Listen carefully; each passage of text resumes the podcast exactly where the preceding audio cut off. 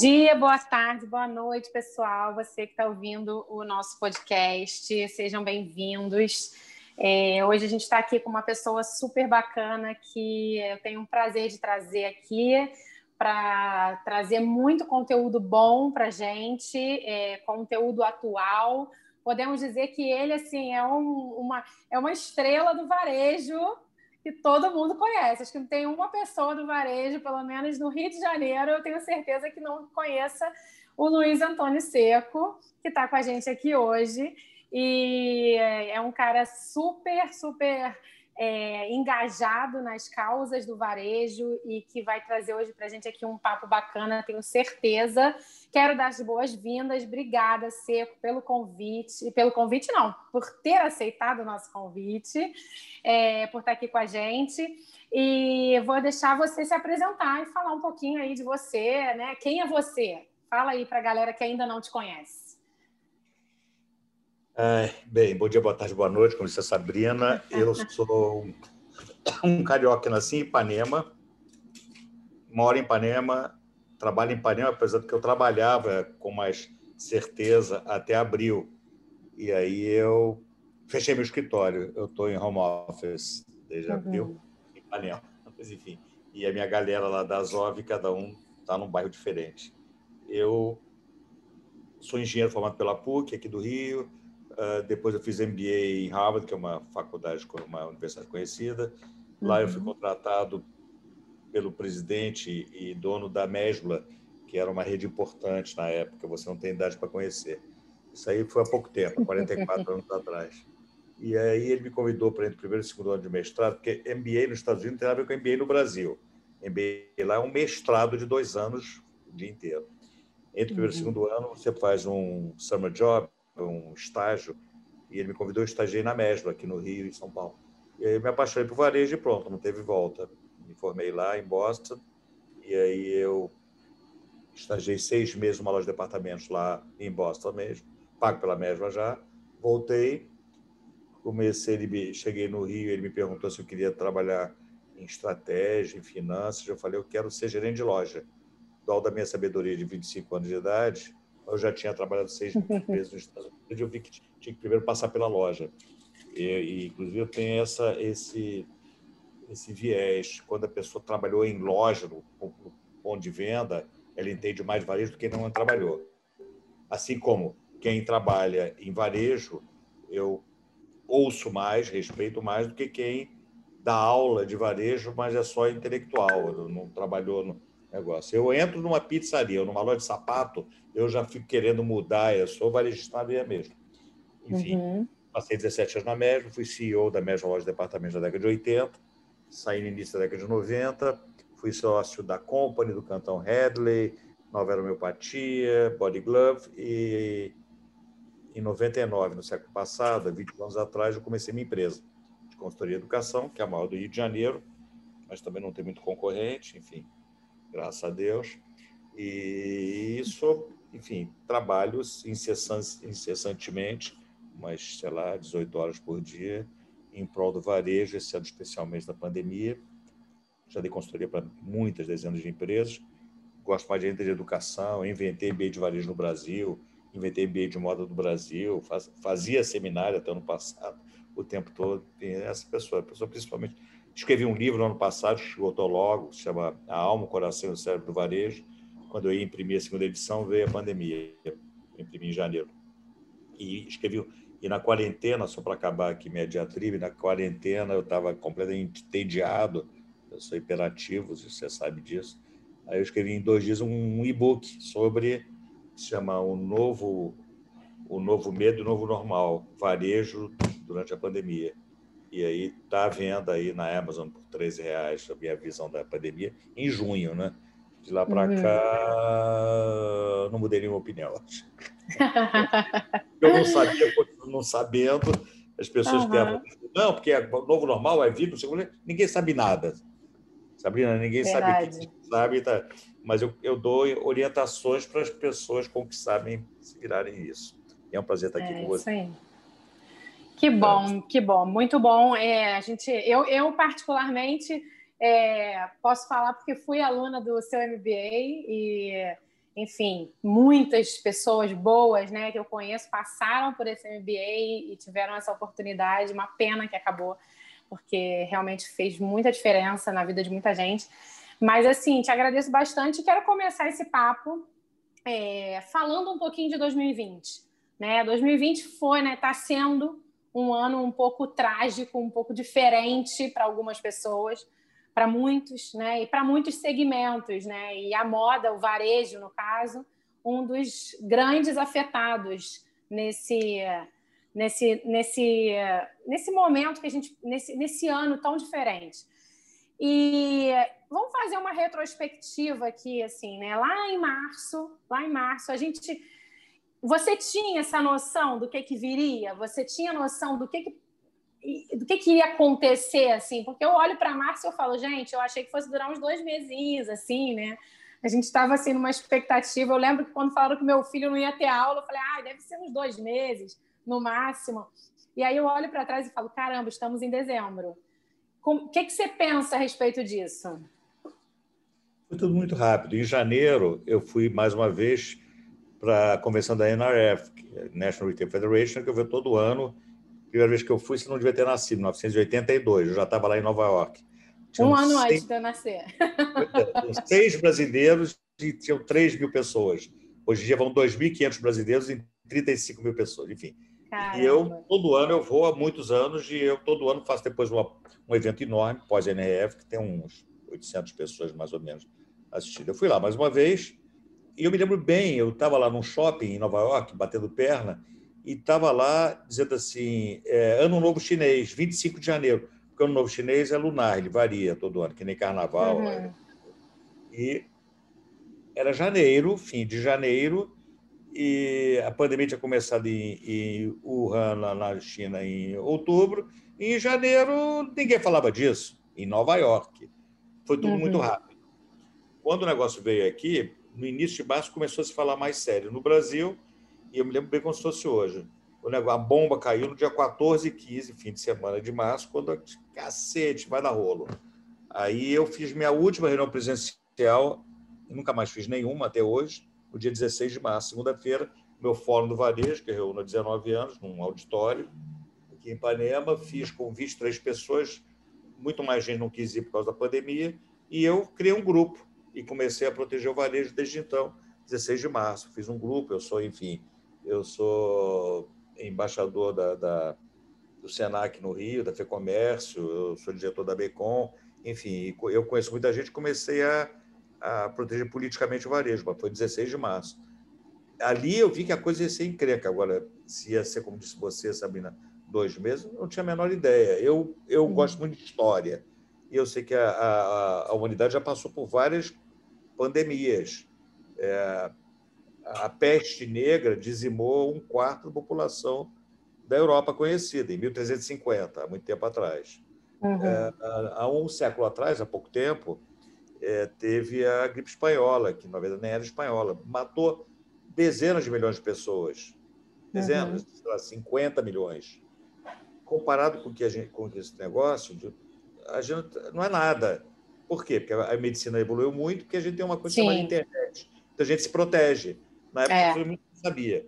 Mas, enfim, eu sabia que podia ter uma peste dessas violentas, mas o que ia acontecer eu não tinha a menor ideia. Mas eu fiquei é apavorado no início de março, no meio de março. Tanto é verdade. quase não saí por três meses até não aguentar mais. Aí comecei a sair todo dia. É verdade, realmente. E, e o que, que você, como é que você vê o cenário atual, assim, depois disso tudo que a gente passou, né? É, e aí ainda estamos passando, no caso, acho que tivemos alguns momentos de altos e baixos, algumas pessoas que se saíram, é, algumas marcas, né, empresas se saíram um pouco melhor porque já estavam mais estruturados em termos do digital, né, do e-commerce, e aí acabaram, mas mesmo assim tenho certeza que não foi a mesma coisa, né? Tiveram prejuízo também. Como, como é que está o cenário atual, até em relação a Natal? O que, que você tem visto? É, é um assunto que eu tenho visto e do que eu tenho de informação, né? porque muito empresário fala comigo o dia inteiro, então eu sou muito informado, né, Sabrina? Uhum. E eu, a partir disso, inclusive, eu tento ajudar. Eu escrevo, escrevi hoje de manhã, um texto por semana no LinkedIn.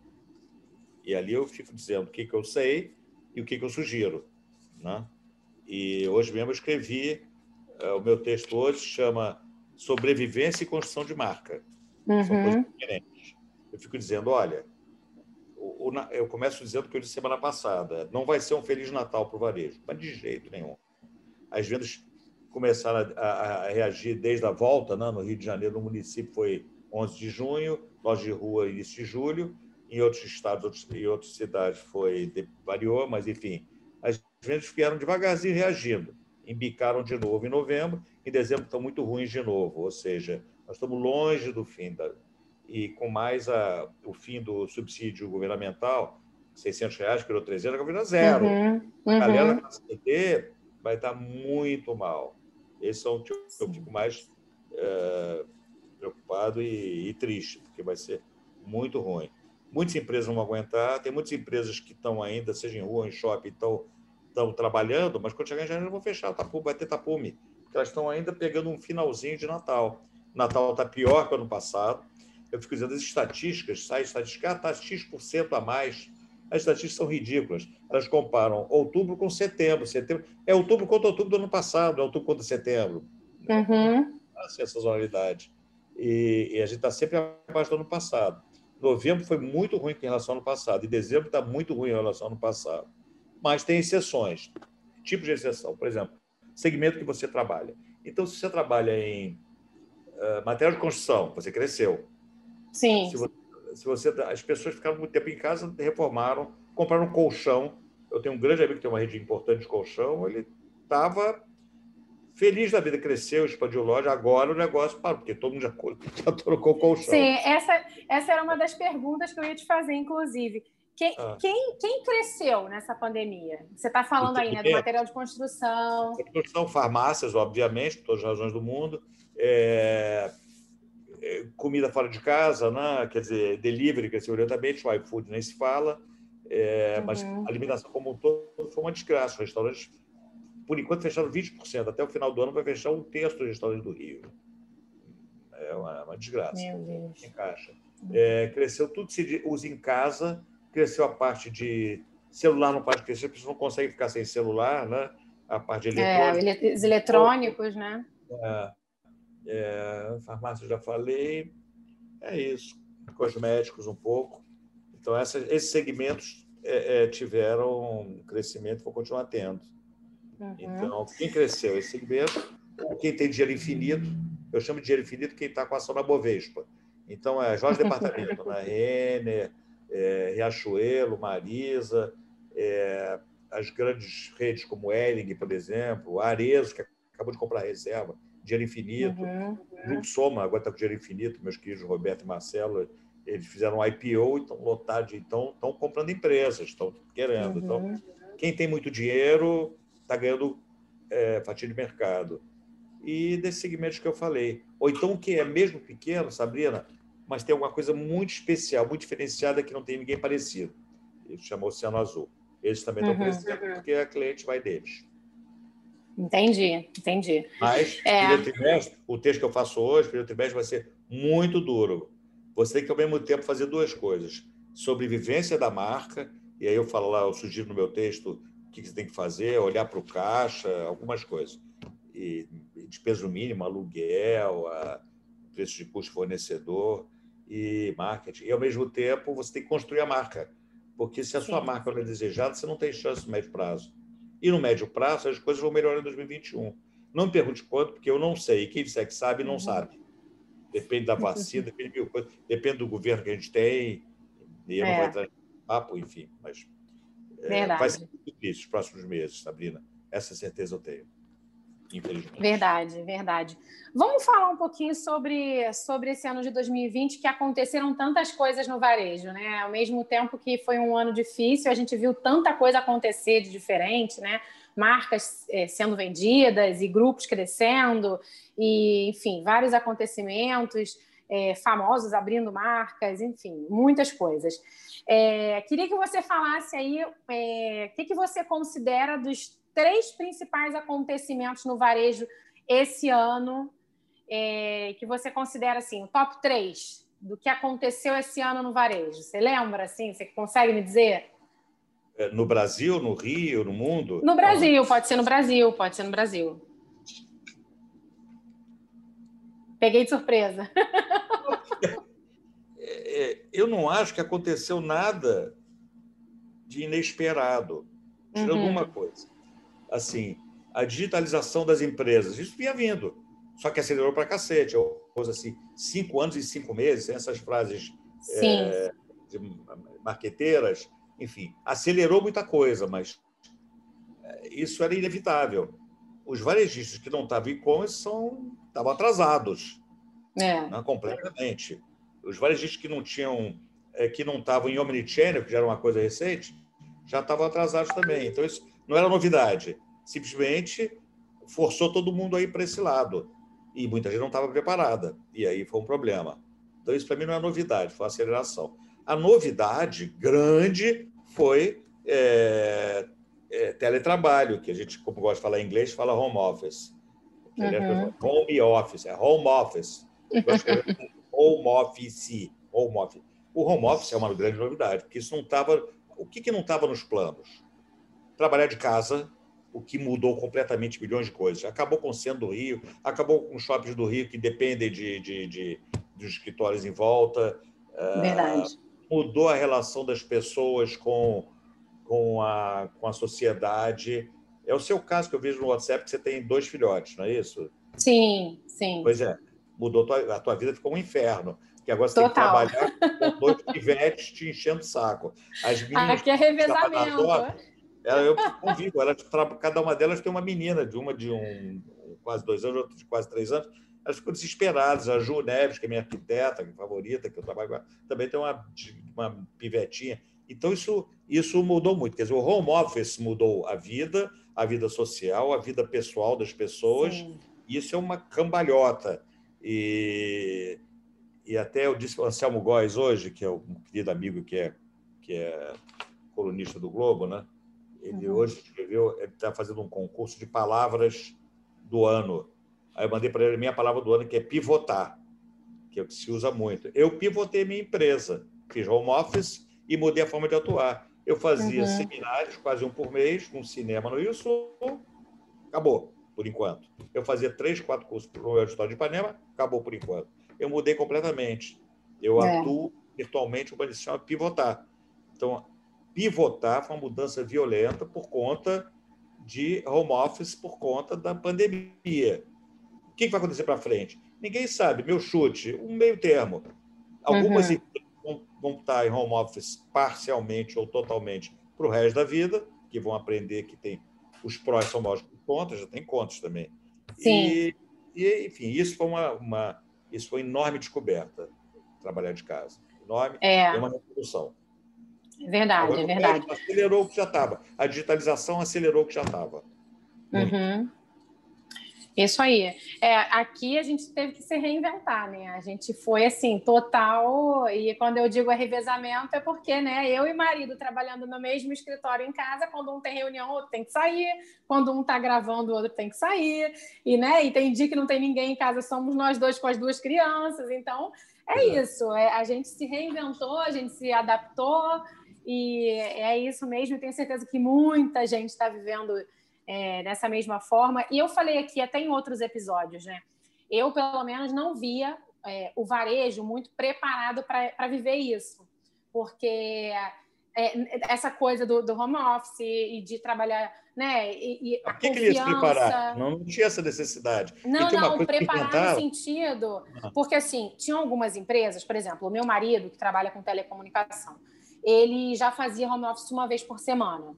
Então a empresa ah, é? dele já tinha esse costume e de fazer, e ele já passou por outras empresas que também, quando era necessário, fazia. E o varejo não era muito adepto, né? assim, eu, pelo menos as empresas que eu passei. Não, é, mas para que era difícil. Não tinha, mas não tinha necessidade. Não sei, às vezes, é, por exemplo, na, na, na empresa que meu marido trabalha, eles faziam justamente por falta de espaço. Então, por exemplo, não tinha espaço mais para todo mundo. E aí é, era obrigatório, no contrato das pessoas, era obrigatório fazer home office uma vez por semana, porque você tinha que abrir espaço pra, de baia para outras pessoas, enfim. É, lá o motivo era esse. mas é, o home office, ele melhora, até a gente viu, eu vi empresas falando isso, né? Que às vezes melhora a qualidade de vida, dependendo da pessoa. As pessoas que gastavam duas horas para ir para o trabalho, né? uma hora para ir, uma para voltar, e ali o rendimento da pessoa, eu ouvi é, gestores falando, né? Poxa, o rendimento dos meus funcionários melhorou muito, porque é, só esse tempo que economizou. Essas frases generalistas, Sabrina, eu desconfio de qualquer frase generalista. Melhorou muito, melhorou, não tem nada definitivo, é tudo bullshit. É o seguinte: depende de hum. muita coisa. Depende da empresa, depende das pessoas. Concordo. E prós e contras. É um transtorno você trabalhar com uma filha de dois anos em casa. É um não, com certeza. É um transtorno para criança que para. Eu tenho uma netinha de quatro anos ela não convive há oito meses com os colegas dela, Sim. lá em São Paulo de turma. Ela está convivendo há um mês só com um colega, dos 20 que ela tinha. É um uhum. transtorno para ela, uma desgraça esse é, negócio. É. Então verdade, tem prós e contras. Talvez ela está unida com o pai e com a mãe, como não estaria antes. É prós Isso. e contras. Você ganha tempo de não estar no carro, ou não está no, ônibus, você ganha esse tempo, mas você perde outras coisas. Tem prós e contras. Não, com certeza, tem prós e contras. No futuro vai ter uma, um meio termo entre essas coisas. Mas, enfim, Isso. não existe home office é uma novidade. É uma, é uma novidade. É, foi uma grande adaptação que todo mundo é. teve que fazer, né? Tanto o funcionário quanto a empresa, e, enfim, até em termos de estrutura, de tecnologia, né? Que tem funcionário que não tinha um, um, às vezes não tem como usar um sistema bem em casa porque não tem uma internet tão boa quanto a da empresa, né? Então são várias questões que realmente vieram à tona nesse momento. Uhum. É, mas vamos lá, vamos falar um pouquinho de futuro é, de 2021. Você já falou aí, ó, não sei o que vai acontecer. Realmente, ninguém sabe, né? Isso aí é, é o que, que... Mas assim, o que, que a gente pode esperar né, para o varejo em 2021? Quais são as suas expectativas? No Brasil. No Brasil, no Brasil. Bem, a digitalização vai continuar acelerada. O, o, nome, o nome mágico é omnicanal, não gosto de falar em inglês, omnichannel, mas enfim, os, os que estão, os, os, mais espertos, ou que têm mais dinheiro, os líderes, já em omnichannel para tudo que é lado. Mas os médios estão tentando, porque tem ferramenta, tem investimento, às vezes estão complicadas, enfim. Omnicanal, omnicanalidade é fundamental. Então, isso é uma palavra mágica para 2021. Digitalização não precisa nem falar mais, né? E-commerce não precisa nem falar mais. Quem tem uma rede de loja e a, e a, e a loja online não é a primeira loja, ele está atrasado. Então, isso é... Então, o que mais que vai acontecer em 2021? As empresas, como eu falei, as empresas líderes de mercado, ou que têm muito dinheiro, ou que já se capacitaram, vão ganhar mercado, vai, vai fechar muita gente. Eu não gosto de ser assim, vaticinar coisas ruins, mas não tem jeito, porque eu também não, não sou não vendo ilusões. Vai ser uhum. muito difícil no primeiro trimestre, vai ser uma coisa complicada e muita gente está sem fôlego já. Não, ninguém, assim, quando começou a pandemia, Sabrina, eu continuei escrevendo textos. Eu, eu não, acho que segundo ou terceiro texto eu escrevi faz uma conta, vê quantas semanas de caixa você tem. Se você só tiver três ou quatro semanas de caixa, você está quebrado porque a pandemia vai demorar mais que isso. Eu falei na época, três ou quatro meses, é, que vai tudo fechar, foram quatro meses mais ou menos, né? Você não tem dinheiro para continuar. Então, muita gente fechou porque não tinha caixa. Mas mesmo quem uhum. tinha alguma, também não tinha acesso a crédito. Eu fiquei batalhando lá com o Ministério da Economia, com o BNDES, com o Sebrae, para ver se conseguia crédito para o pessoal. Mas também não tinha crédito fácil, sem garantia. Foi tudo muito difícil para quem não tinha dinheiro. Então, esses caras uhum estão esperando até o final do mês, né? faltam duas semanas de vendas, e depois vários vão fechar. É muito, muito triste. E para frente, recomeçam. Eh, não ia dizer, não recomeça a nova vida, vai continuar essa confusão. Nós vamos continuar de máscara por muito tempo. Quanto tempo? Ninguém sabe. Uhum. sabe por muito tempo. Você vê notícias todo dia, né? Minha filha mora em São Francisco, Califórnia. São Francisco está em lockdown total de novo, Califórnia. E a Alemanha está uhum. em lockdown. A Alemanha, a Angela Merkel, fechou a Alemanha até 10 de janeiro. Ela fechou o comércio até 10 de janeiro, no Meu dia Deus. 12 de dezembro. Você imaginou o que é isso? O cara está com a loja fechada no Natal. É. E vários outros países, França, Portugal, é. Reino Unido. Aqui, aqui só, a gente só não está em lockdown porque nós somos um povo complicado, né? A gente sabe que o negócio está piorando no Brasil como um todo, no Rio e São Paulo em particular. E você vê, eu moro em Ipanema, a praia lotada. Aí ele fechou lá, o nosso pastor fechou a, fechou o calçadão, mas não fechou a praia. E está todo mundo lá sem, sem, sem máscara. Então, é. então, vai continuar a confusão se não fizerem. É, eu, não posso, eu não posso ir contra o varejo, mas é uma, é, você tem que exigir mortes nessa desgraça. Nós vamos fechar o ano, ninguém está falando isso, mas o, o número mágico para fechar o ano vai ser 200 mil mortes. Isso é uma, é uma catástrofe. 200 mil brasileiros é. mortos. E é contra isso é a loja está quebrando porque não tem dinheiro para pagar as contas. É. E a loja, falo, classe média ainda se vira. Eu e você nos viramos. Agora vai lá para o alemão, vai lá para a é. comunidade de São Gonçalo, o cara não tem três dias de dinheiro. Aí você ele, fica em casa, porque você vai ficar doente. Eu fico e faço o quê para comprar arroz com feijão? Então, é verdade. A calamidade Muito vai piorar, difícil. Tá Então vai ser muito difícil. difícil. Então eu fico dando conselho para o cara dizendo o seguinte, escrevi hoje.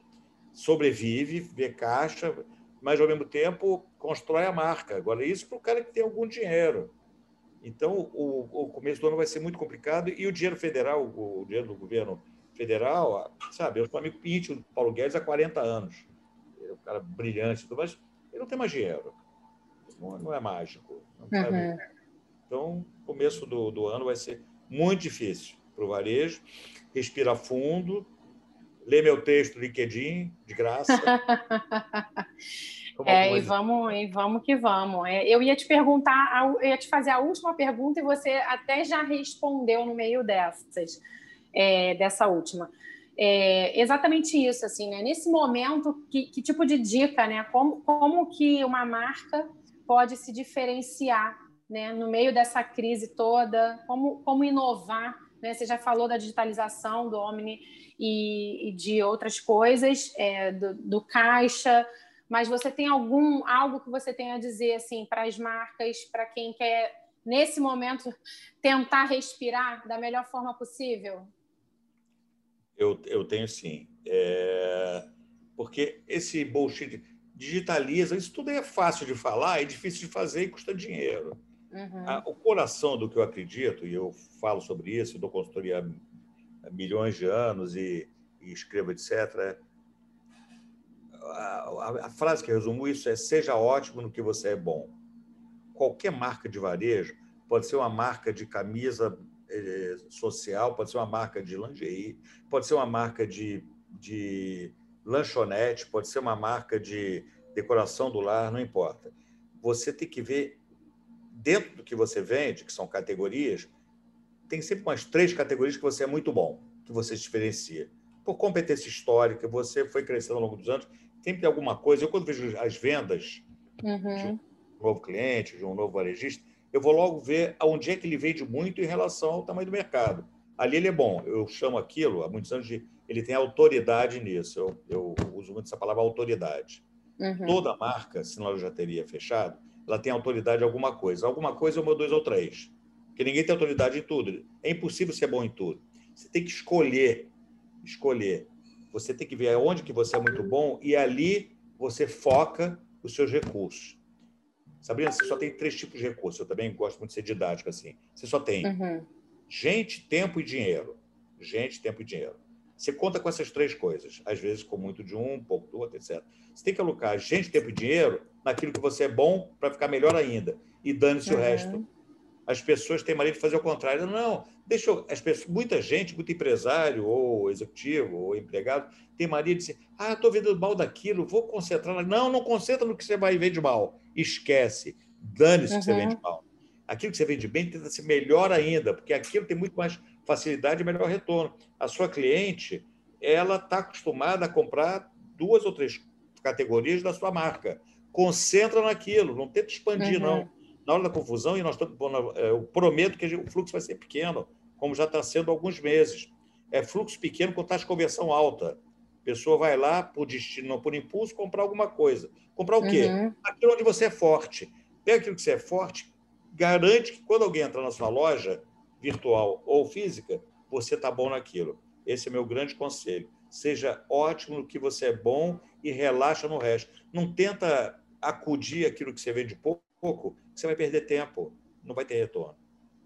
E Ai, aí você que bom. Se você concentra aquilo que você é bom, você vai ser melhor naquilo. E o é teu concorrente vai estar fazendo outras coisas. Esse é o conselho que eu sempre dou.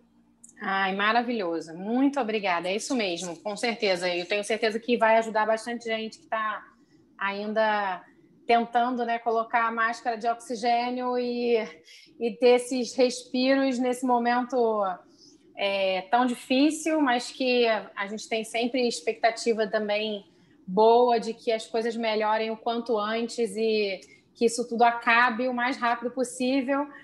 Mas quero te agradecer muito por estar aqui, por, por aceitar nosso convite.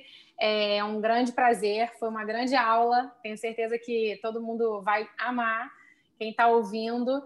É, e quero agradecer você que está ouvindo a gente. É, esse episódio. Teremos outros, mas esse é o último do ano. Então, gente, muito obrigada pela audiência. E até ano que vem, até 2021, esperamos com notícias muito boas, com novidades, com crescimento, enfim. Vou deixar você se despedir aí.